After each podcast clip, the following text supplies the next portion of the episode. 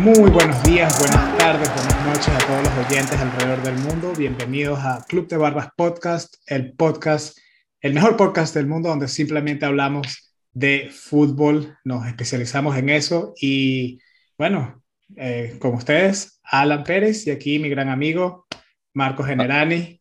¿Cómo están todos? Buenas tardes, buenas tardes, buenas, días, buenas noches. Excusa, excusa. Eh, ¿Cómo estás, Marco? ¿Cómo está todo? Pues bien, bien, la verdad, eh, emocionado, triste y emocionado a la misma vez por, por lo que se nos viene en el Mundial. Eh, triste, bueno, ya lo, lo, hemos discutido, ¿no? Lo vamos a tocar un poquito hoy. Estoy seguro de que va a salir el tema. Claro. Antes, antes de, de seguir avanzando en este tema, eh, queremos disculparnos con la audiencia y decirles que, que tenemos una semana que no pusimos episodio. episodio se nos presentaron cosas de la vida. Eh, todo está bien, pero no pudimos grabar la semana pasada, así que estamos haciendo un episodio especial esta semana. No vamos a estar haciendo el episodio especial del Real Madrid por ninguna razón personal ni nada, sino porque hay muchos temas, mucha información que vamos a, eh, no, nos que, no nos queremos, que, queremos quedar atrás de, con todas las noticias y todas las, las novedades. novedades, sí, exacto, todas las noticias. Eh, entonces sentimos que es el momento adecuado para, para repasar cosas que han ocurrido, no hemos mencionado en el podcast, eh, ponernos al día con eso y la semana que viene sí vamos a retomar nuestros episodios normales, que es donde vamos a hablar de el Real Madrid, la historia, ah, cosas especiales, ¿sabes? toda la información, anécdotas, información que encontremos sobre, que hemos encontrado sobre el Real Madrid. Ya dicho eso, Marco, también podemos retomar la, eh, la, guerra que tenemos entre tú y yo. La trivia personal. De trivia, exacto. Ok, voy a empezar, voy a empezar yo primero, voy a empezar yo primero porque de verdad pienso que Alan, si no te sabes esta, deberíamos empezar a hablar de otros temas. no de eh, fútbol, sino de otra cosa. No de fútbol, pero de verdad te digo, te estoy tratando de ayudar para que te alejes y se ponga interesante la cosa. La pregunta, porque como Estoy sabemos, nervioso estas dos semanas han sido también prácticamente donde más se ha cerrado clasificaciones al mundial en, lo que va de, premundial, por decirlo de alguna manera. Entonces vamos con una pregunta que todo conocedor del fútbol debería saber. Y aquí va la pregunta. ¿Cuál es el único país en, el, en, en la rama masculina que nunca ha faltado a un mundial de, de, selecciones. Facilita, eso es Brasil. Ah, muy bien. Te estaba preocupado de, de, que no supieras esa. Pues sí, Brasil. es cómico que lo dices, porque la pregunta que yo te tengo a ti era, eh, traté de hacerla así tricky y te iba a preguntar que cuántas veces eh, habían, había faltado el Mundial Brasil. Era la manera que yo te iba a preguntar. Oh, muy bien. Tratando de enredarte, fíjate. Teníamos la misma pregunta, básicamente. Ahorita me quedé yo sin pregunta, pues. bueno, pero vas 3 a 1, está bien, pero. Quedamos igual. Quedamos igual porque si te lo hubiese hecho, lo hubiese sacado bien. ¿No tienes ninguna por ahí que quieras aprovechar tu oportunidad? déjame, déjame ver. Y esto para que sepan no fue premeditado. De verdad. No, no, no, para nada. A veces nos conectamos eh, entre, entre ambos. Para nada. A ver. Te la dejo de tarea. Vamos a, continuar, que hay muchas, muchos, muchos, muchos temas por los cuales hablar. Hoy vamos a estar hablando, Marco, eh, eh, sobre, primero, tenemos que hablarlo en el podcast, que Italia se queda nuevamente fuera del Mundial. Vamos a hablar un poquito de eso qué pasó allí, cuáles son nuestras opiniones sobre al respecto de eso. No hemos hablado sobre el clásico, vamos a también tocar el tema del clásico que pasó, donde el Barcelona ganó 4 a 0. Y lo eh, que significa, ¿no? Y, lo que muy importante, lo que significa ese, ese clásico para, para el Barcelona y para el fútbol de Europa. Eh, y el tema principal, por decirlo así, es sobre eh, las eliminatorias del Mundial y el sorteo que ya cuando estén escuchando este podcast, está pasando, está ocurriendo. Estamos grabando el jueves y el sorteo ocurre el viernes mediodía si están en como la una de la tarde si están en Miami. Así que vamos a estar hablando de eso y de qué pensamos. Así que si están escuchando el podcast en la mañana, van a disfrutar de, de nuestras adivinanzas y vamos a hablar de qué grupos nos gustaría ver, los bombos, y ese es el segmento principal. Ahora, Marco, hablando del el Mundial, hablando de las eliminatorias, ¿qué pasó con Italia? Muchas cosas, Alan. De verdad que me entristece un poco admitirlo, pero no, con, con lo que vi contra Macedonia del Norte, eh, Italia dejó mucho que desear, ¿no? Eso para empezar. Lo otro es lo importante a veces que es definir y cerrar los, los momentos que tienen. Hay que decirlo que yo estaba viendo el partido eh, de lo que te voy a comentar y me acuerdo que el que estaba narrándolo dice, lo importante que es que no falle este penalti Italia. Lo, lo que significaría fallar este penalti y lo que, lo, lo que es cierto que fue, ¿no? Jorginho falla dos penales cruciales al final. En otros partidos. Claro, no, no, no estoy hablando de Macedonia del Norte, estoy hablando desde el principio de la debacle, porque al igual que en el 2018, el Mundial 2018, se veía venir la debacle, ¿no? Sí.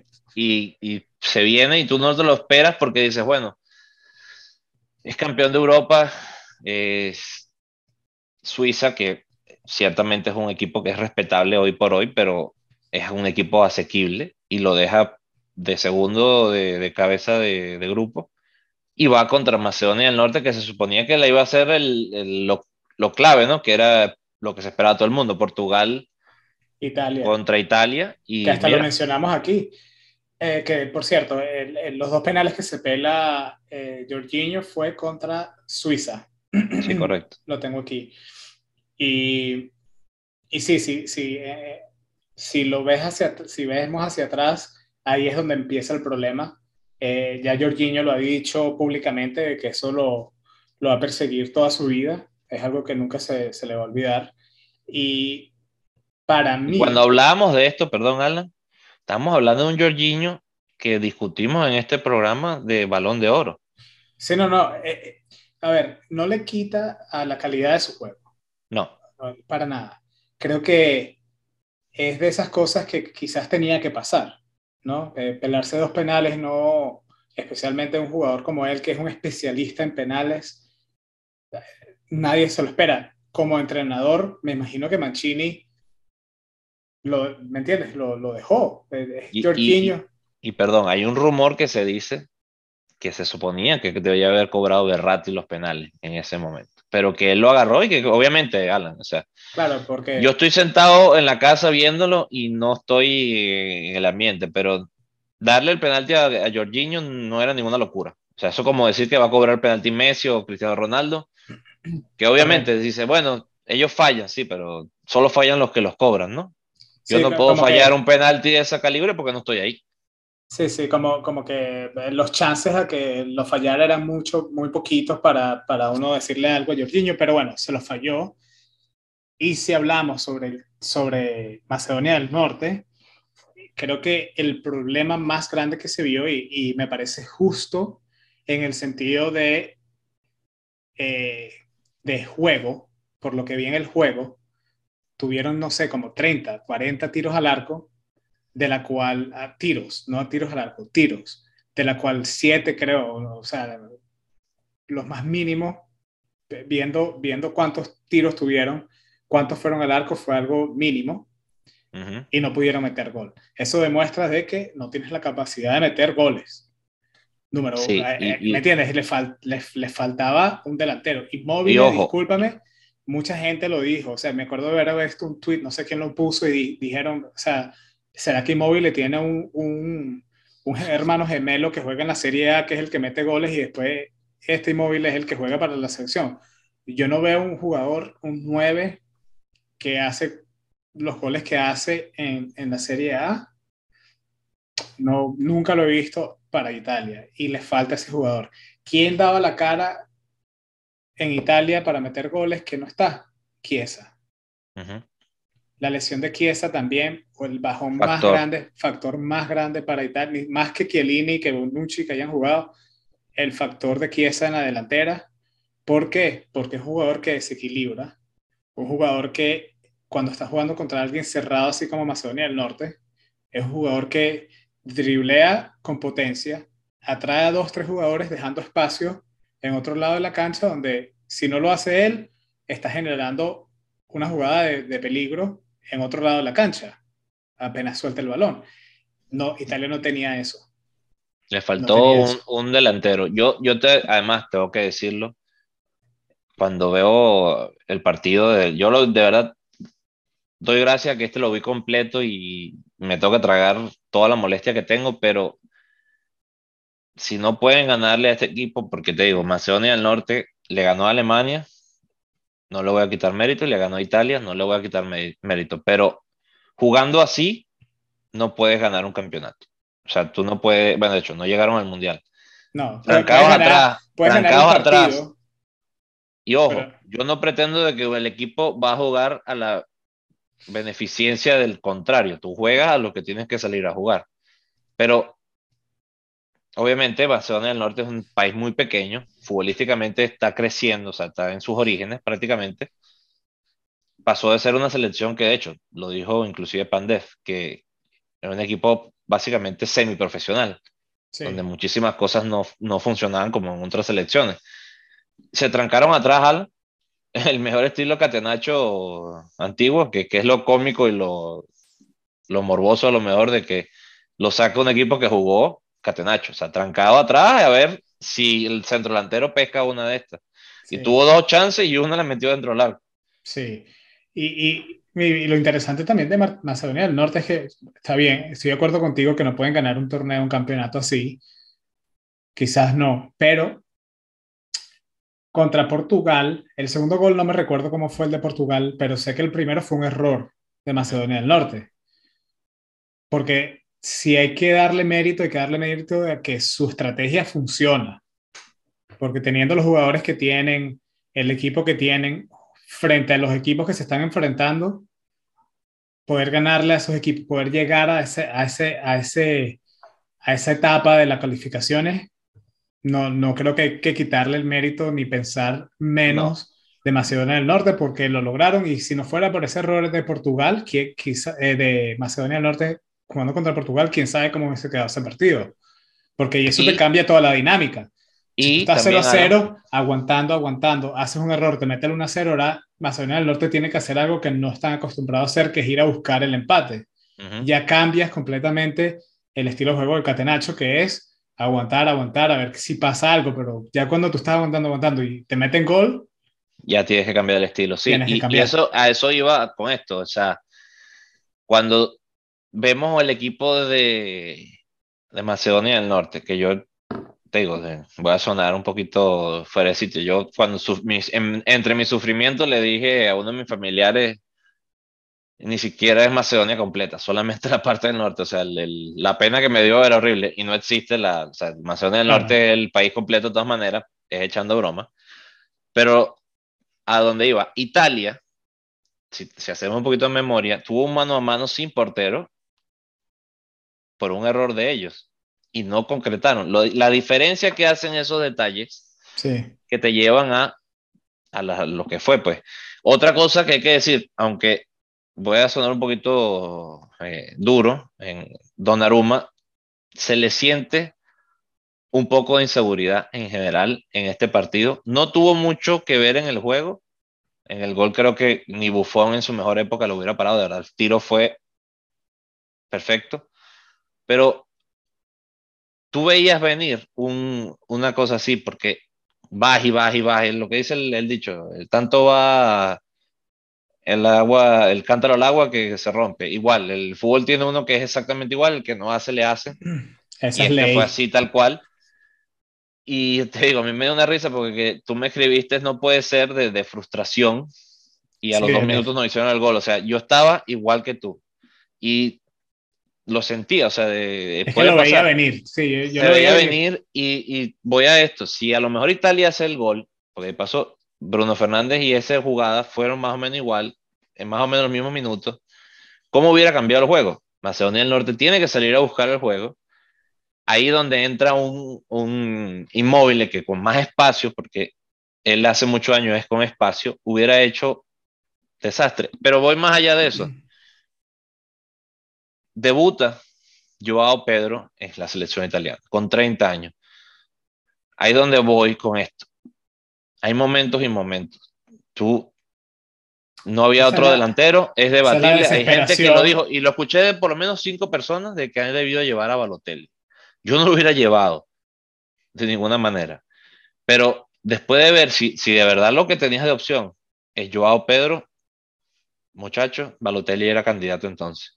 Sí, estoy completamente de acuerdo contigo, pero también.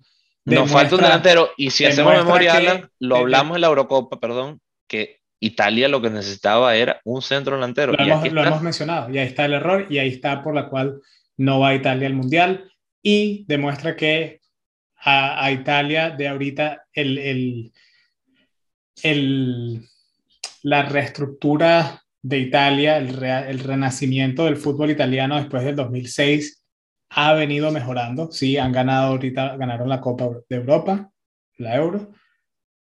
Se quedaron fuera del Mundial, lamentablemente, pero sí hay mejora. Y no solamente eso, sino que han cambiado su estilo de juego. No es un equipo que eso para mí es, es el cambio más difícil que hacer. Eh, que, que, un entrenador puede hacer, especialmente en una selección de esa, de esa, de esa magnitud. Eh, y bueno, lo otro que quería mencionar sobre Italia, no quedando en el Mundial, es la manera que las eliminatorias y las calificaciones para el Mundial, eh, cómo, cómo, suceden y, esas reglas dependiendo de dónde estén. Por ejemplo, estaba viendo un, un análisis y hay equipos que están yendo, como vamos a suponer, como Estados Unidos, donde han perdido tres, cuatro partidos o perdón, dos, tres partidos. Italia, en cambio, es el único partido que pierden las eliminatorias y se quedan fuera. Hay equipos de Sudamérica que han perdido mucho más. Y Perú. y, va, parece que va a ir al Mundial. ¿Cuántas veces están, están por ir? Están todavía en la pelea y quizás vayan. Eso demuestra no solamente lo duro que es en Europa, quizás, pero la diferencia de eh, de nivel, la diferencia de estructura para ir al mundial, donde me parece un poco, sí me parece un poco injusto, porque hay equipos, por ejemplo, o sea, Italia debería ir al mundial no solamente para, porque soy italiano y no, porque sino que un equipo como ese hace que el mejora, sea mejor. Mejora, sí, claro. ¿Me entiendes? Y, vamos a, a, tocar también el tema de la, la, y te voy a dejar terminar la idea, pero quiero agregar que Europa está dejando varios, varias selecciones muy fuertes, no solamente Italia, o sea, y, vamos a ver otros equipos, bueno, o sea, con todo el debido respeto, yo vi ayer a Costa Rica contra Estados Unidos, Alan, y, y ver celebrar un gol, o sea, no entendían de fútbol, porque ¿qué están celebrando? Tienen que hacer ocho goles, apúrense a ver si lo hacen para sí, la repesca. yo creo que Costa Rica quizás tenía la, la ilusión de, de poder meter los 5 o 6 goles. Pero entonces apúrate, apúrate a buscar la pelota, no celebren los goles. Eh, eh, son imágenes futbolísticas, pero bueno, volvamos a, a lo que mm. estás diciendo Italia, que me parece que es correcto. mi, mi, último punto de eso es, por ejemplo, eh, la CONCACAF, y ya lo hemos dicho muchas veces aquí, la CONMEBOL, deberían unirse para hacer la competición de las eliminatorias al Mundial un poquito más dura. Si tú ves Brasil, por ejemplo, Brasil en las eliminatorias de, de Sudamérica, o sea, yo no entiendo, no entiendo cómo, o sea, no, no tienen ningún tipo de rival.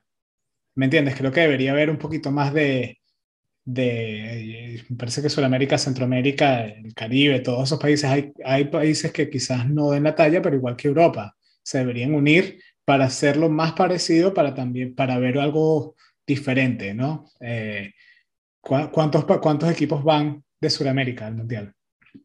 Cuatro. cuatro y medio, pues, si, Cuatro y... la repesca. Correcto, ¿y hay cuántos, cuántos equipos hay en...? en Diez. Eh, ¿Me entiendes? O sea, está... Pero... 40%. Si van 5 es un 50%, 5 de los 10 equipos de, de Sudamérica van. Exacto. Y también vamos a analizar algo, Alan. Vamos a, yo no quiero ir tan atrás, pero vamos a ir hasta el 98 o el 94 si tú quieres. ¿Qué tienen todas esas copas en conjunto en la final desde el 94? No voy más atrás.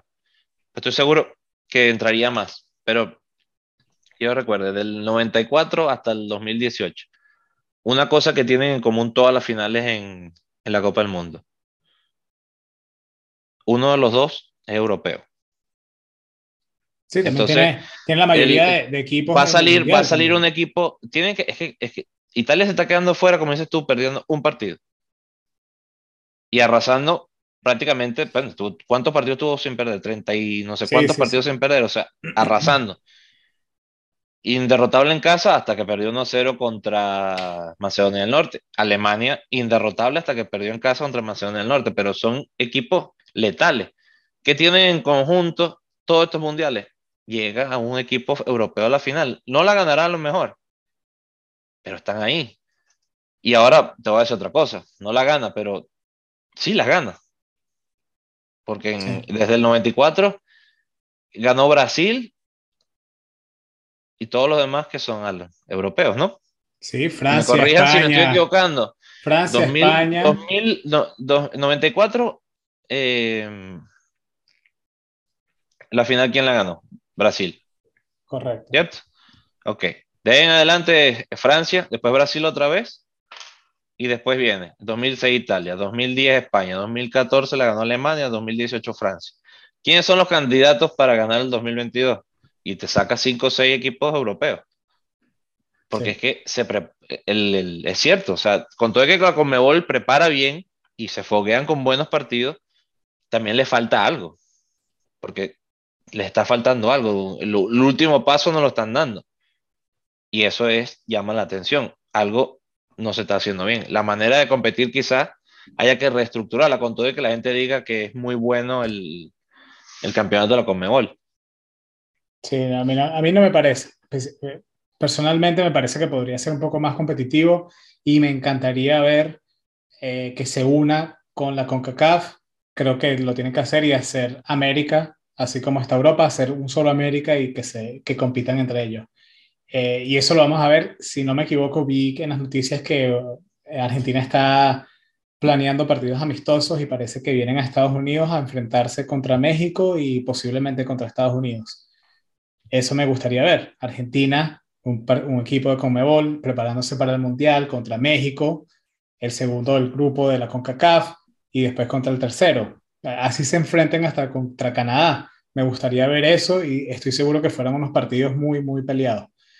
Ahora, Marco, vamos a mover de, de ese tema, vamos a hablar sobre el Barcelona, el clásico que ya somos, somos de Barcelona, ya se me pasó la emoción, pero quiero preguntarte ya con la cabeza fría, ¿qué significa, qué significa eh, ese, ese, ese marcador, esa victoria para el Barcelona en este momento? Bueno, eh, dejó claro muchas cosas. Primero y principal, que a veces no tienes que tener el mejor equipo para ser el mejor equipo. Y no sé si me explico esto. No necesitas 11 superestrellas para tener un gran partido. Fíjate, y voy a comparar el super equipo de estrellas del Paris Saint Germain, que jugó 180 minutos contra el Real Madrid, le hizo dos goles y perdió.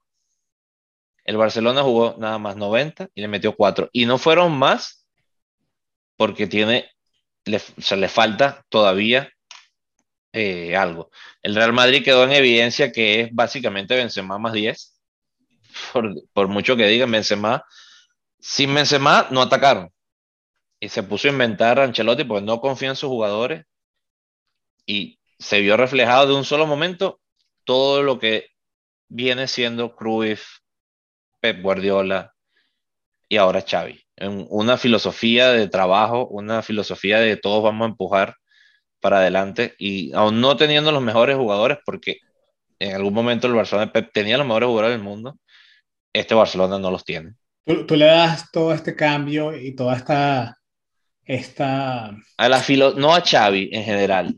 Xavi es parte de, pero es la filosofía que está recuperando o quiere recuperar el Barcelona de, de su manera de jugar. Que salga bien o que salga mal es irrelevante, pero vamos a jugar a esto, vamos a presionar arriba, vamos a jugar en equipo. Fíjate que el Barcelona no está recibiendo tantos goles como con otros entrenadores. Y eso es muy llamativo, con básicamente los mismos jugadores. Sí, que a mí me parece impresionante. Porque la parte de atrás, la parte de atrás es básicamente la misma. Los defensas y del Barcelona me parece que es flojísimo. Eh, sí, flojísimo. Me parece que sí les ha subido Xavi el nivel, no sé cómo, pero para mí, para mí, eh, este Barcelona de hoy día eh, no solamente demuestra lo que tú dices, que no necesitas los mejores jugadores en la cancha, sino que sí es increíble la, diferencia que marca un entrenador en un equipo. Porque se, el mensaje que te pueden llegar a dar. Es impresionante. Eso que tú dices de la defensa. Eh, he visto gente que escribe de que, o sea, la actitud en el camerino cambió completamente la, se, se, ve hasta cómo celebran los jugadores cuando meten gol, que hay un poquito más de unidad que cuando empezó el partido. Y eso, es, eso demuestra que un entrenador, y a mí que, que me gusta esa parte del fútbol, me encantaría entrevistar a un entrenador porque fui entrenador de un equipo competitivo y me gusta eso, eh, va más allá de, de simplemente las prácticas en, en la cancha y, y, y, las, las movidas tácticas el fin de semana. El trabajo de entrenador va más allá, es, ser un amigo, ser a veces hasta psicólogo, ser eh, eh, motivador. Hay un montón de cosas que yo creo que detrás de la cámara Xavi lo está haciendo.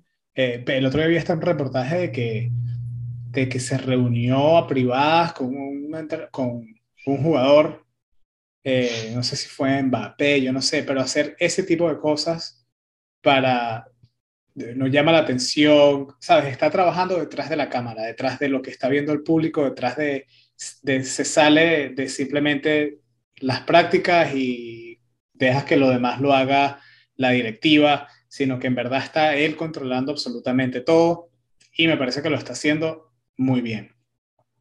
El marcador 4-0. No reflejó lo que en verdad fue, fue más. Pero ojo, no sé si fue, si el Barcelona jugó bien, pero no sé si el Real Madrid venía con esa mentalidad que a veces los jugadores vienen como que, ah, vamos a jugar contra un equipo menos que uno, ¿sabes? No, hay, no está la presión. Sé que es un clásico, sé que es un clásico, quizás no tengan esa mentalidad, pero quizás fueron pensando que se iban a encontrar un Barcelona mucho más débil al que se encontraron y, y fueron tomados de sorpresa. Eso es lo que yo creo que pasó. Hay el rumor, y voy a confirmar de si eso es verdad, tú vas a confirmar lo que tú estás diciendo, que Casemiro le dijo a, a un periodista, no recuerdo a quién, que él regañó a Vinicius y a otro jugador, no me acuerdo ahorita quién fue, porque estuvieron literalmente jugando PlayStation en la noche, como que no vamos a jugar contra y voy a sonar eh, mal, bueno, mañana jugamos contra el Cádiz, o sea, un equipo más y, y cuando tú le pierdes el respeto a tu rival, es cuando te pasan estas cosas. El Real Madrid de verdad no dio la talla, eh, tampoco estuvo Ancelotti muy acertado, ¿no? El falso 9 con Modric fue un error, no, no, tenía ni pies ni cabeza, lo alejó de la pelota, supuestamente para darle más ataque al Madrid, cero ataque. Después, bueno, yo estaba viendo el juego aquí y te lo digo, yo el primer tiempo veo lo que veo el partido y empecé a decir a mi papá, con el que estaba viendo el juego, le digo, mira, aquí lo poco que tiene el Real Madrid, viendo, te digo, metiéndome en la psicología de lo que uno ve como, como espectador, le dije, mira, el Real Madrid ahorita tiene que quitar algo para poner a Mariano. ¿Y por qué Mariano? Porque Mariano es el único delantero que tiene las características para atacar como está el partido. Un contragolpe con fuerza y un cabezazo. Hasta ahí. Porque en Jovic no, no confía no confía en Bell, no confía en Hazard, y tú dices, estoy nombrando un poquito de talento, no sé si estás conmigo, inclusive Jovic, o sea, un centro delantero que hasta hace unos años era temible con el Frankfurt. Sí. Eh, no sé si era Frankfurt ahora que lo dice, pero bueno, en Alemania era un centro delantero respetado eh, y todavía lo es. Pues. Se, esperaba mucho, mucho más de él, yo creo. Es uno de esos jugadores que podemos poner en la lista de que la expectativa estaba mucho más alta y después. Y después, bueno, tú dices, Nacho no estuvo a la altura del partido, le pasó por encima, eh, eh, ¿cómo se llama? Aubameyang por un lado, Dembélé, que fue el que lo atacó por su banda, los, centros, los centrales no sé qué les pasó, porque de verdad Militao y Alaba eran los mejores centrales, le, pasó por encima. Ferran Torres que está agarrando forma. Y ahora, ahora también dejan mucho en, en, preguntas. Ajá. Y ahora todos estos delanteros que estábamos esperando que iban a hacer la solución, ya se nos olvidaron. Eh, Luke de Jong, ya no hablamos de Luke de Jong. No hablamos de Brayway, que ya volvió y le están diciendo que agarre sus maletas y, coja, coja, camino. Depay pasó a ser el plano B, un, un, cambio más, que es como, bueno, ya vamos a descansar a este, vamos a descansar al otro. Y te digo, yo vi el partido completo, Alan, y muchísimo más el Barcelona. El Madrid tiene que replantearse las cosas. lo que dices, porque esos jugadores fueron traídos por Memphis Depay, lo trajo Coman. Coman Luke de Jong también. Igual que Luke de Jong. Eh, muchos de los, de los jugadores que, que, trajo Coman, creo que no, no caen en la plantilla, en el estilo de juego de, de Xavi. Eso es simplemente lo que está ocurriendo. Eh, en, Dest vino con Coman. Sí.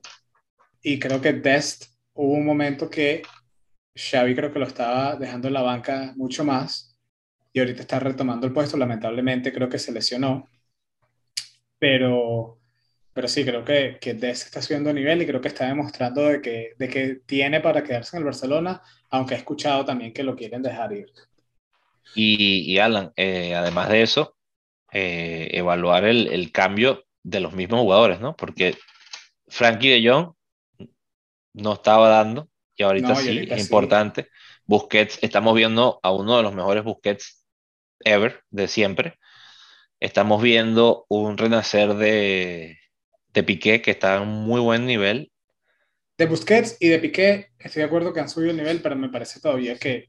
Están lejos, de, obviamente, de su prime, pero están, en un muy buen nivel. Ir. Y a mí, yo, por ejemplo, ver a Busquets, que siempre lo menciono, Busquets, que nunca fue la persona más rápida del mundo, ahorita está más lento que cualquier otro momento de su vida tengo que decir que estoy en desacuerdo contigo. Yo buscándolo. Eh, Piqué creo que sí, ya habría que, que buscar otro horizonte. y ya yo estaría quedándome con, con, los jóvenes que tiene el Barcelona. El Barcelona, yo estuviera contento con Frankie de Jong, Gaby, por Dios, y, y Pedri, así sean jóvenes. Eh, creo que esa mitad, esa mitad del campo es eh, durísima, durísima. Ahora, Marco, pero volviendo a la pregunta original, ¿qué significa? Para concluir esto. ¿qué significa? que estamos viendo un Barcelona que va a luchar por la Europa League. Creo que está un poco lejos ya para la liga, pero estamos viendo un proyecto que va a dar de qué hablar el año que viene. Vamos a ver una liga española mucho más interesante que este. Sí, Eso es lo que significa este partido. Y me gusta de que uno de los equipos más grandes de Europa, como el Barcelona, este, otra vez eh, dando la talla y representando el escudo como debería y, no se dejaron caer como pensé yo que iban a caer. Yo dije, aquí el Barcelona va a estar séptimo lugar, se va a quedar mitad de la tabla, va a ser uno de esos equipos, va a pasar por todo el problema económico, por todos los problemas internos. Parecía que venía una, una, un momento oscuro para el Barcelona y creo que salieron bastante rápido de esa... No han salido completamente, pero al parecer están dando un paso hacia adelante y están dejando todo eso atrás y me, y me gusta para poder seguir compitiendo. Ahora vamos a hablar de las eliminatorias, Marco. Es tiempo de hablar de las noticias. Estoy tan emocionado. El otro día, eh, si, si, nos siguen en las redes, ya, ya salió el balón. Pusimos una foto, compartimos el balón nuevo de, del Mundial, que también hemos mencionado sobre los balones aquí en este, en este podcast. Eh, me emociona mucho ver eso y o sea, de por nada me voy a perder, voy a tomar mi, mi almuerzo temprano para poder ver esas, ese, ese sorteo y ver cómo quedan los grupos en vivo. Y, y vamos a hacer algo interesante. Antes de ir ahí, Marco, antes de ir ahí, vamos a, repasar varios equipos que se quedaron fuera, aparte de Italia, que quizás fue sorpresa o, o, nos hubiese gustado verlos ahí. No sé si tienes algunos tú. Sí, claro, definitivamente me hubiera gustado mucho ver a Chile, que ganó dos Copas Américas en lo que va de entre mundiales. Sí. Eh, me gustaría haber visto también a Egipto. Me sorprendió lo de Argelia, que no, bueno, es un equipo que ciertamente pasó de cero a mucho y está volviendo a ser cero. Lamentablemente lo eliminó Camerún en último minuto. Y es un Camerún que, es que te digo, las camisas pesan. Fíjate lo que te he dicho. Argelia ha ganado muchas cosas, pero está desapareciendo otra vez. Sube y baja. ¿Sabes cuál, cuál me sorprendió bastante y me, y me dolió? Nigeria. Sí.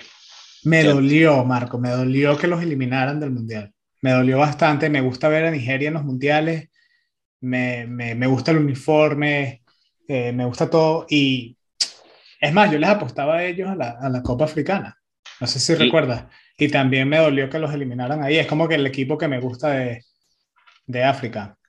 Y, y, también, Alan, el tema de, fíjate, eh, una de las incógnitas que hay es quién va al Mundial en Europa por lo que está sucediendo en Ucrania, ¿no? Que Ucrania y Rusia llegaron los dos a cierta instancia y ambos, uno por una razón no puede competir y el otro por la otra. Por la otra. Pero quizás esos dos países, después de tanto trabajo, porque al final la política no la vamos a tocar, pero muchos de ellos no tienen nada que ver con lo que está sucediendo. y por, por, lo menos tener el chance, bueno, lamentablemente que no tuvieron el chance, sí, de, de competir por ello, ¿no? De, de, tratar de ver.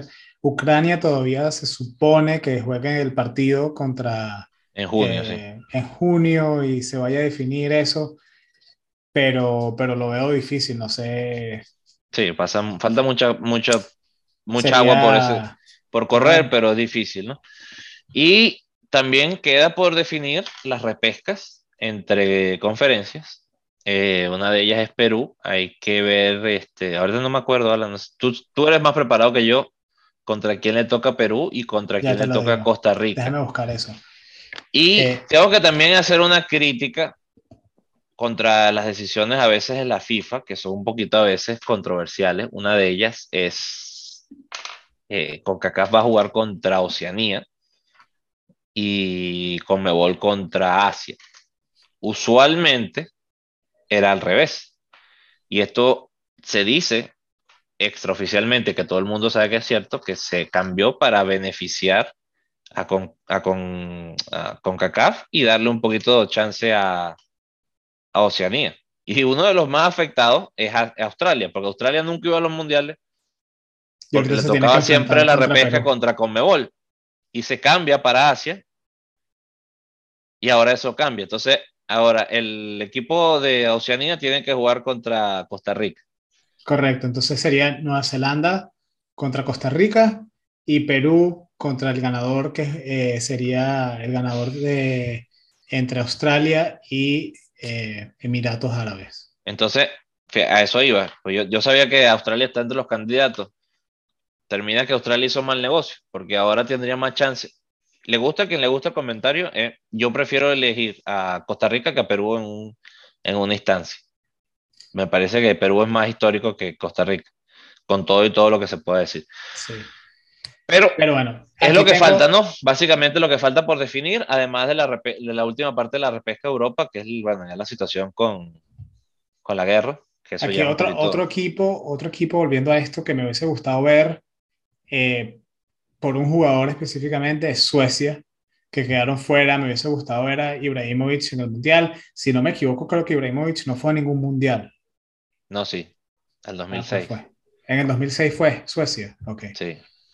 De hecho, le marcó un gol a Italia, que es cuando uno de, de, de sus momentos que empieza a brillar eh, internacionalmente.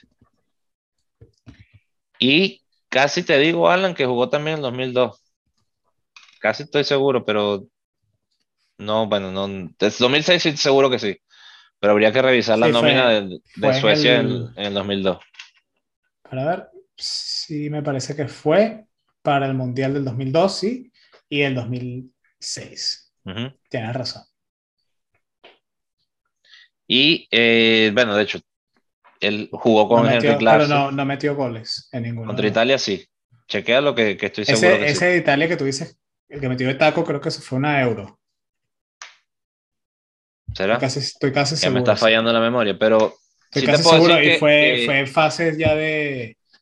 eh, creo que fue de octavos de final, algo así, que le metió el taquito. Y me acuerdo perfectamente que Vieri estaba parado en el, en el poste, en el palo, y.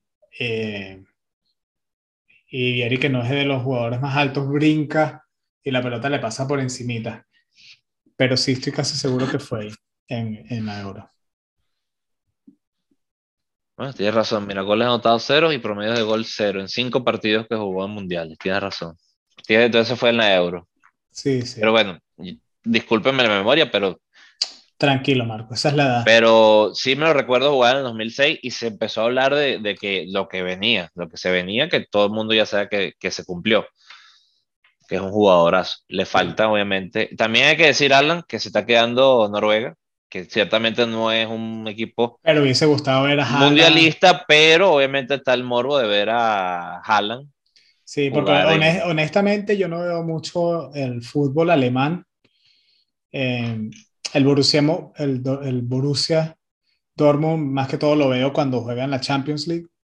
Así que y, y no he visto suficientes partidos para en verdad ver a Haaland en un par 90 minutos, ¿sabes? No, lo veo en las noticias, que sí, que marca goles, pero no sé cómo su movimiento fuera de la pelota, no, no lo veo mucho.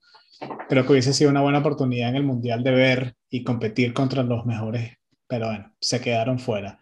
Eh, ¿Algún otro equipo para ver eh, de África, del continente africano que se haya quedado fuera? Me hubiese gustado ver. Eh, bueno, lamentable lo de Egipto también. no todos pueden ir al Mundial, No. pero Egipto quedándose fuera también. Lamentable por Salah. También buen equipo que llegaron a la final de la Copa Africana, un equipo que hubiese aportado bastante para el Mundial. Se ven fuera. Eh, en Asia no creo que haya ninguno así. Nada. Eh, ay, sí, qué lástima Venezuela en la Comebol. Está en el grupo, está O sea, en el grupo, está en el grupo J, como dicen por ahí. Siempre, el grupo Z. siempre que juega, que empiezan las eliminatorias, yo siempre tengo como que esa sensación de que quizás, quizás este sea el mundial, este sea la oportunidad. Te digo, toca, toca aplaudir a Peckerman. Está agarrando un equipo que estaba prácticamente sin rumbo alguno. Eh, mejoró algo, pero mira, a eso sí le falta, ¿no? Sí.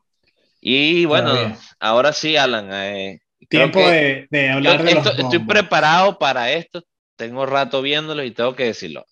El próximo segmento que vamos a hacer va a ser grupo de la muerte y el grupo mm, ideal, por decirlo de alguna manera, sin faltarle A a, tengo aquí tengo un dónde bolígrafo. quisiera yo estar si pudiera elegir a dedo y dónde yo no quisiera estar si pudiera elegir a dedo. Perfecto. Siendo quién, quién fueras en este mundial, a quién le vas. No, No, va a importa, no importa. Voy a no va a decirte Italia. el, el grupo, el grupo, si, eh, si pudiera ser el quinto, yo sería el quinto de ese grupo. Te voy a Pero, decir ok, los cuatro que yo elegiría. A dedo. Pero ya va, antes que empieces ahí, Marco, déjame repasar, que de hecho voy a tratar. Vamos a explicar, porque creo que a nosotros nos poner- explicamos, pero no le hemos dicho a la gente lo que vamos a hacer. Voy a poner aquí en la pantalla, voy a tratar de poner los bombos. Voy a poner una foto aquí de los bombos para que los vean. Pero en el bombo 1 está, los, los, los cabezas de grupos van a ser Qatar, Brasil, Bélgica, Francia, Argentina, Inglaterra, España, Portugal. En el bombo 2, México, Países Bajos, Dinamarca, Alemania, Estados Unidos, Uruguay, Suiza y Croacia. Bombo 3, Senegal, Irán, Japón, Marruecos, Serbia, Polonia, Corea del Sur, Túnez. En el bombo 4, Canadá, Camerún, Ecuador, Arabia Saudita, Ghana, Gales contra el que gane de Escocia o Ucrania, Perú contra el que gane, eh, o, eh, perdón, Gales o Gales o Escocia, Ucrania o Perú, Australia, Emiratos Árabes o Nueva Zelanda y Costa Rica. Uno de esos. Porque ellos todavía se juegan en junio.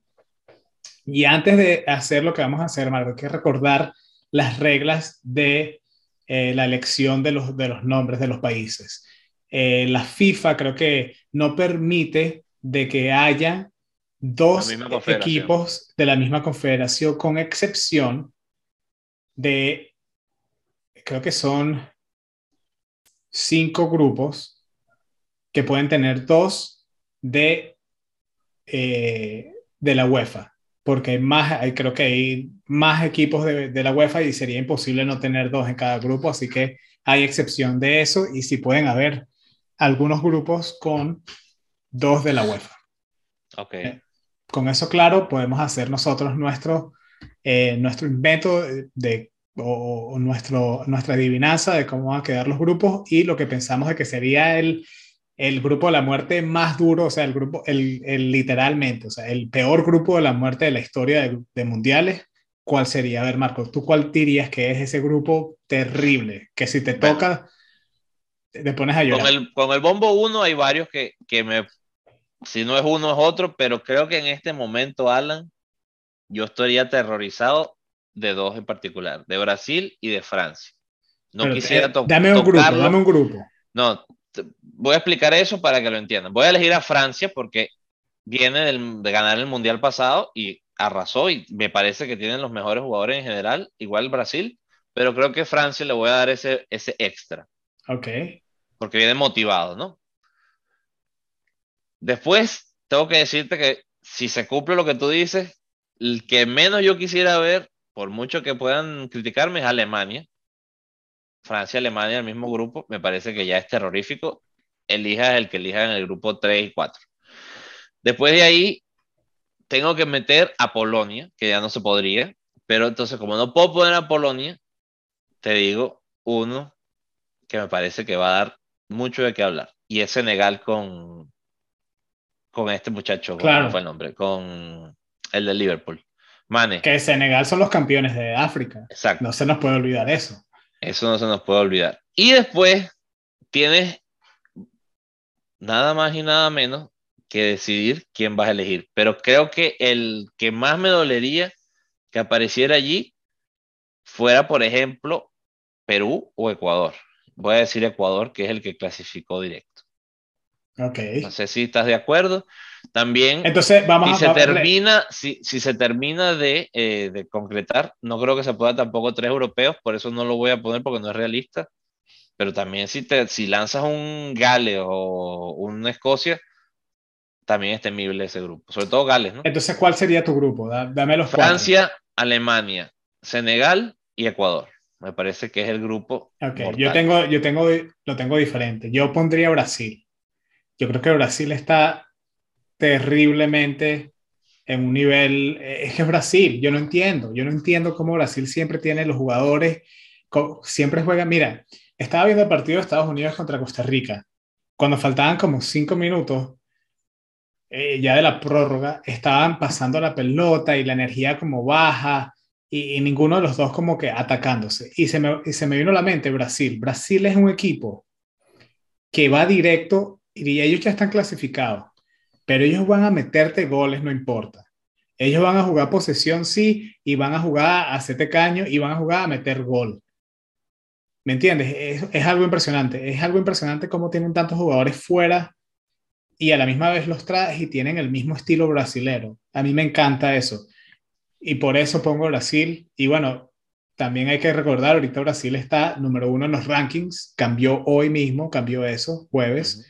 31 de marzo, nuevos rankings. Brasil por fin tumba a Bélgica, que yo no entendía por qué Bélgica todavía estaba allá arriba, pero Brasil tumba a Bélgica. Pongo indudablemente a Brasil como ese top. En el bombo 2, sí, en mi segundo en el grupo pongo Alemania. Pues tener a Alemania en el grupo nunca es, eh, nunca deberías estar contento. No importa que Alemania espera todos los partidos, es temible tenerlo en el grupo. Ver un Brasil-Alemania en el grupo es ver una final, una final adelantada indudablemente. Luego, en el bombo 3, si sale Senegal, los campeones de África, ya tienes a Brasil, campeones de, de los primeros de, de Conmebol, tienes a Alemania, un equipo durísimo de, de Europa, y tienes a Senegal, campeones de África, y luego pongo del bombo 4, saco a Canadá. Me parece que el equipo de Canadá, la velocidad que tienen, el momento que llevan dándole, o sea, no sé, en verdad, fíjate, en el bombo 2 está México y Estados Unidos que quedaron tercero y cuarto. Perdón, segundo y tercero. Y en el bombo 4 tú pones a Canadá. No sé, me parece que bueno, pero eso es por, no es injusto, Alan. Canadá no va al mundial desde creo que el. O sea, voy a ir para atrás, 94 o algo así. Eh, es lógico. 86, creo. O sea, es lógico que no, que no quede primero o el segundo. Quizás se merecía el tercer bombo, sí, pero es que estuvo ahí con Túnez, ¿no? Sí, yo, yo pondría. De hecho, si, eh, tú ves, si tú ves algunos bombos, todavía sale Canadá en el bombo 3. Sí, con slash Túnez. Ok, ok. Hay que ver cómo, si ese termina siendo el bombo que es, pero me parece que pongo Canadá en ese grupo de la muerte. Eh, no, no, no pongo a Perú ni a Costa Rica porque no bien, oh, bueno, porque todo, obviamente no se sabe todavía. Hay que ver quién gana de esos. Por ejemplo, un Australia-Perú eh, no lo tiene tan segura Perú. Me parece que Australia, Australia me parece que es un equipo que podría. Sí, puede ganar tranquilamente. Sí, sí, sí, sí. Eh, pero sí, e, esos son los que yo agarraría. También peligroso sería Camerún de ese bombo o Ecuador. Pero bueno, ese es el, el grupo fatal, el que yo pienso que sería fatal, sería Brasil, Alemania, Senegal y Canadá. Lo interesante de Canadá, lo que me gusta a mí, por la cual lo pongo así, es porque el fútbol moderno, que es un fútbol de, muy rápido, un fútbol donde necesitas jugadores que te corran los 90 minutos a un paso eh, eh, ¿sabes? Rápido, o sea, tienes que estar en el acelerador todo el tiempo. Y Canadá tiene ese tipo de jugadores. Canadá tiene, tiene un equipo que son directos, son rápidos, corren, son físicos y le han dado trabajo a todos los equipos que se han enfrentado contra ellos. pienso que, que tienen como para aguantar en ese grupo. Ahora, ¿cuál sería el grupo que tú dices, este grupo está fácil pasarlo? Vamos a hacerte una pregunta primero que nada. ¿Podemos meter a Qatar o no, o no aplica por ser eh, el anfitrión? Vamos a hacerlo de esta manera. ¿Cuál sería el grupo? Siendo Qatar, que te le sale a Qatar, vamos a poner a Qatar en este grupo. Y sería el grupo que Qatar dice, esto es lo mejor que me puede haber pasado. O sea, hubiera una mano peluda ahí, gamaño, pues, o sea. Que tú dices... Lo que tú quisieras elegir. Esto tú dices, esto está raro. Si tú eres Qatar, o lo estás viendo desde afuera, tú dices, esto está raro que tenemos tanta suerte y no. Bueno, me voy, me voy rapidito, mira. Qatar, México. Ok. Uf. Eh, Irán. Y obviamente tengo que decirte que Nueva Zelanda sí clasifica. Creo que no, no existe una, una combinación más sencilla que esa para tú decir, debo clasificar. Y Qatar tiene que estar entre los, de verdad, entre los candidatos. Y con México, de, definitivamente, en teoría, México sería el cabeza, el, el que va a ganar el grupo. En, en papel, ojo, no, no, estoy diciendo que la voy a México ni nada. Fíjate, es mi eh, opinión. Qatar, Qatar estuvo, Qatar estuvo en, en la, Copa, Oro. Ajá.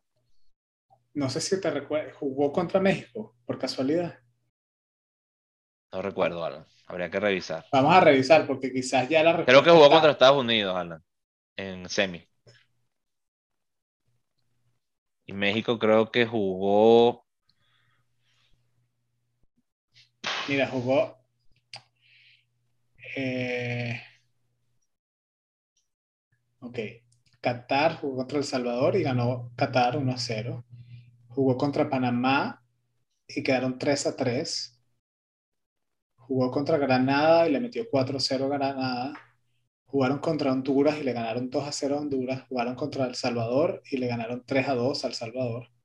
Luego cayeron contra, eh, contra Estados Unidos y...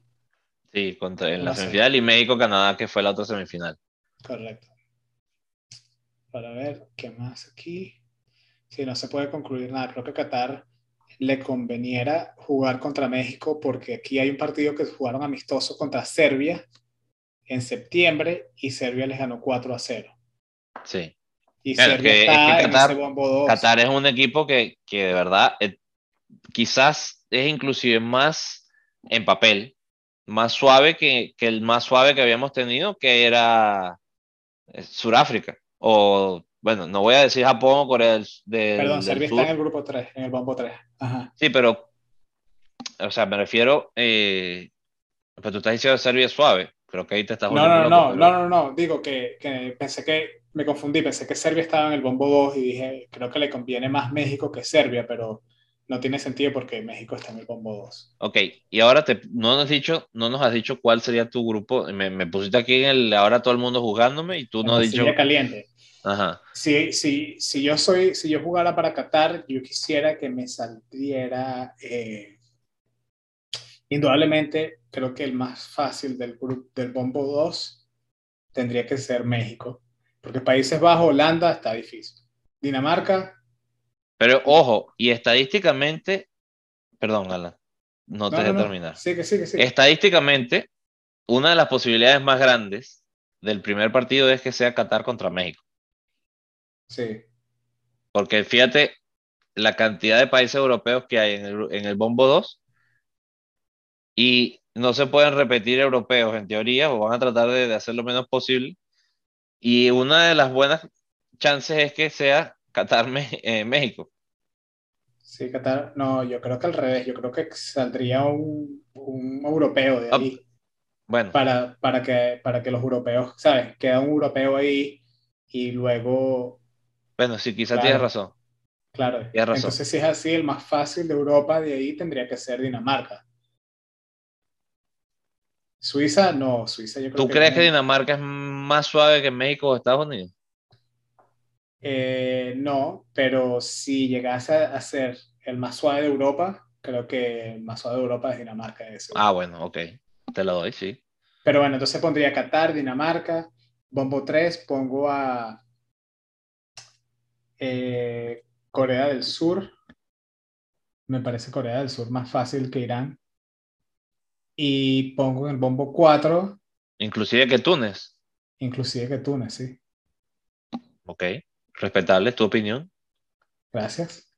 Y en el bombo 4 eh, tendría que ser uno de esos que están peleando. Si pasara a Nueva Zelanda, quisiera que me tocara Nueva Zelanda. Sí, lo puedo sí. decir porque no sé si ha pasado eso no. Si, si no, si hay que elegir a los que están ya seguros, eh, Y cuidado, Arabia, ojo, Arabia yo que- Saudita. pero yo creo que lo- Nueva Zelanda tendría chance. No sé dónde se jugaría ese partido contra Costa Rica, pero yo supongo, y discúlpenme si cometo un error por juzgar de esta manera, pero supongo que los de Nueva Zelanda, el físico puede ser eh, un, un factor grande en el partido contra Costa Rica. Los costarricenses físicamente no son tan grandes como, un, como unos jugadores, o sea, yo- por lo que yo conozco Como los All Blacks. Zelanda, como los Como All Blacks, Blacks. tienen el mismo símbolo, yo esperaría que tengan un equipo que, que corre, que es fuerte, que juega un partido físico y, y creo que eso se lo pondría difícil a Costa Rica. Ahora bien, Marco, ahorita solo queda... Ya va, voy a Antes un- Antes de a- llegar a eso, quiero sí decirte, Alan, si no estuviera Qatar, quisiera saber tu opinión de cuál te parece que es el más flojo de los cabezas de grupo. Me parece que es interesante. Está interesante y Si no tuvieras Qatar, ¿quién aquí te la gustaría? gente, la gente te yo creo que esto va a ser, esto va a ser horrible, yo creo que la gente se va a molestar, pero creo que el más flojo ahorita entre, en el bombo 1 está entre Portugal y Bélgica. Es que te iba a decir, vamos a decirlo al mismo tiempo, porque sabía que los dos íbamos a decir Portugal. Sí, Es es entre increíble. Portugal y Bélgica. Es increíble que un equipo que tiene a Cristiano Ronaldo me parezca que esté entre los... Bueno, pero es que es un Cristiano Ronaldo, ya no es el mismo Cristiano Ronaldo del Mundial pasado ni el anterior. Un Cristiano Ronaldo veterano, un Cristiano Ronaldo que, que hace que el equipo juegue, que, que, que depende de, de, ¿sabes? De Bruno, depende de unas cosas. No, no sé, a mí Portugal históricamente tampoco es que ha hecho mucho en los mundiales. Eh, no sé. Y Bélgica, Bélgica es un equipo que la, la generación de oro ya, ya pasó. Eh, No. no. está todavía, pero son veteranos, como dices tú. Están todavía, pero son veteranos. No es un equipo que me parece que tiene la... Sí, ya no es temible. Los, dos los más duros, indudablemente, de ese grupo tiene que ser Brasil y Francia. Sí. Es Brasil y Francia, durísimo. Y, Inglaterra viene de, de, ganar muchas, o sea, de ganar muchos partidos, de ser importante. Sí, yo pongo la final en la Eurocopa, le fue bien en el Mundial. Creo que Inglaterra ya se salió de ese parámetro de, de asequible. Creo que ahorita sí, bueno, España también está devolviendo su fuerza que venía hace unos años. Argentina también tiene muy buen equipo, así que yo creo que Portugal y Bélgica definitivamente son, obviamente, fuera de Qatar, que de verdad que Qatar está en ese bombo porque es local. Bueno, sí, todo, todos sabemos eso, nunca habían ido para un mundial antes, ¿no? Eh, y bueno, vamos a ver qué pasa. Ya, estoy emocionadísimo. Mañana es el día y, creo que nos pasamos de tiempo, ya vamos, pensé que íbamos a hablar poquito hoy y se nos pasó el tiempo, discúlpenos, gracias a los que están llegando hasta aquí. Y, sin quitarles más, vamos, Marco, tienes la pregunta de esta semana para no vamos a, a responder la semana antepasada, vamos a dar la pregunta de esta semana y luego respondemos cuando hablemos del Real Madrid y la otra. Así que, por favor, Marco. Ok, Alan, la pregunta de esta semana es, ¿qué equipos han jugado un mundial y no han hecho un punto? No han ganado. Venezuela. No, no, tienen que haber jugado el mundial, Alan. Eso es cuando vayan. Tienen que haber jugado el mundial y que no hayan logrado hacer todavía ningún punto de, en, los mundiales. Está buena la pregunta, así que ya saben. Y si se les olvidó dónde responder, pueden ir a nuestra página web www.clubdebarbas.com, donde pueden acceder todas nuestras redes sociales, nos pueden comunicar por a través de correo electrónico, nos pueden responder las preguntas en cualquier red eh, social que quieran, Instagram, Twitter, eh, eh, a través de YouTube en los comentarios, a través de Spotify también si, si escuchan el podcast por allí. Y muchísimas gracias por acompañarnos en nuestro episodio número, este es el episodio número 40, Marcos, se nos olvidó decir eso. Gracias. Gracias por acompañarnos en este episodio y les esperemos que disfruten esta, este viernes con, la, con el sorteo FIFA que oficialmente empieza ya la ilusión mundialista, ya sabemos. Ya, ya, yo lo estoy sintiendo ya. Ya, ya mucha gente va a empezar a sacar cuenta, ya mucha gente va a empezar a ver qué partido va a gastarse los ahorros de su vida para ir a ver. Sí, y la cuenta regresiva. Eh, ahora yo creo que oficialmente empieza la primera parte importante del mundial, que es el morbo de, qué es lo que se viene. Vamos a estar. Lo bueno de esto es que vamos a estar las tres o cuatro meses más para poder hacer el álbum, que siempre era la corredera, la corredera. Espero, yo espero que ese álbum lo vendan aquí en Austin, Texas. ¿oíste? Yo creo, yo te voy a decir una cosa, yo no tengo la excusa, tú sí, pues tú tienes el muchacho y puedes decir que, que vas a cambiar barajita por el niño, pero yo estoy pensando hasta ver cómo, cómo me, bueno, me quitaré la barba para ir al colegio a cambiar barajita. Ah, intercambiar, intercambiar. La podemos intercambiar entre nosotros, Marco. Y bueno, nuevamente, gracias por escucharnos y recuerden, Puro, fútbol. Hasta luego.